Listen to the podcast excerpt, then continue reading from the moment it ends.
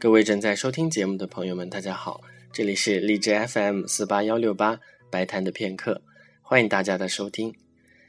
在昨天的节目当中，我们介绍了巴洛克音乐的特点，今天就趁热打铁，再献上一首巴洛克音乐的代表之作，由巴赫创作的意大利协奏曲。这部作品名字叫做协奏曲，但实际上它是一个钢琴的独奏曲。只是它也按照维瓦尔第所规范的形式，分为了快慢快的三个乐章。巴赫为这部曲子最初拟定的标题是“根据意大利品味写作的协奏曲”。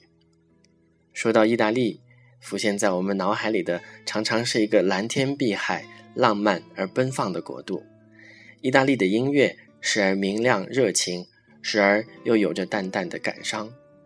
巴赫所写的这部意大利协奏曲，涵盖了明快豪迈和沉思一般的温婉哀愁，而且在这里，我们还能够听到典型的巴洛克音乐的风格，诚然可以说是一种令人愉快的享受。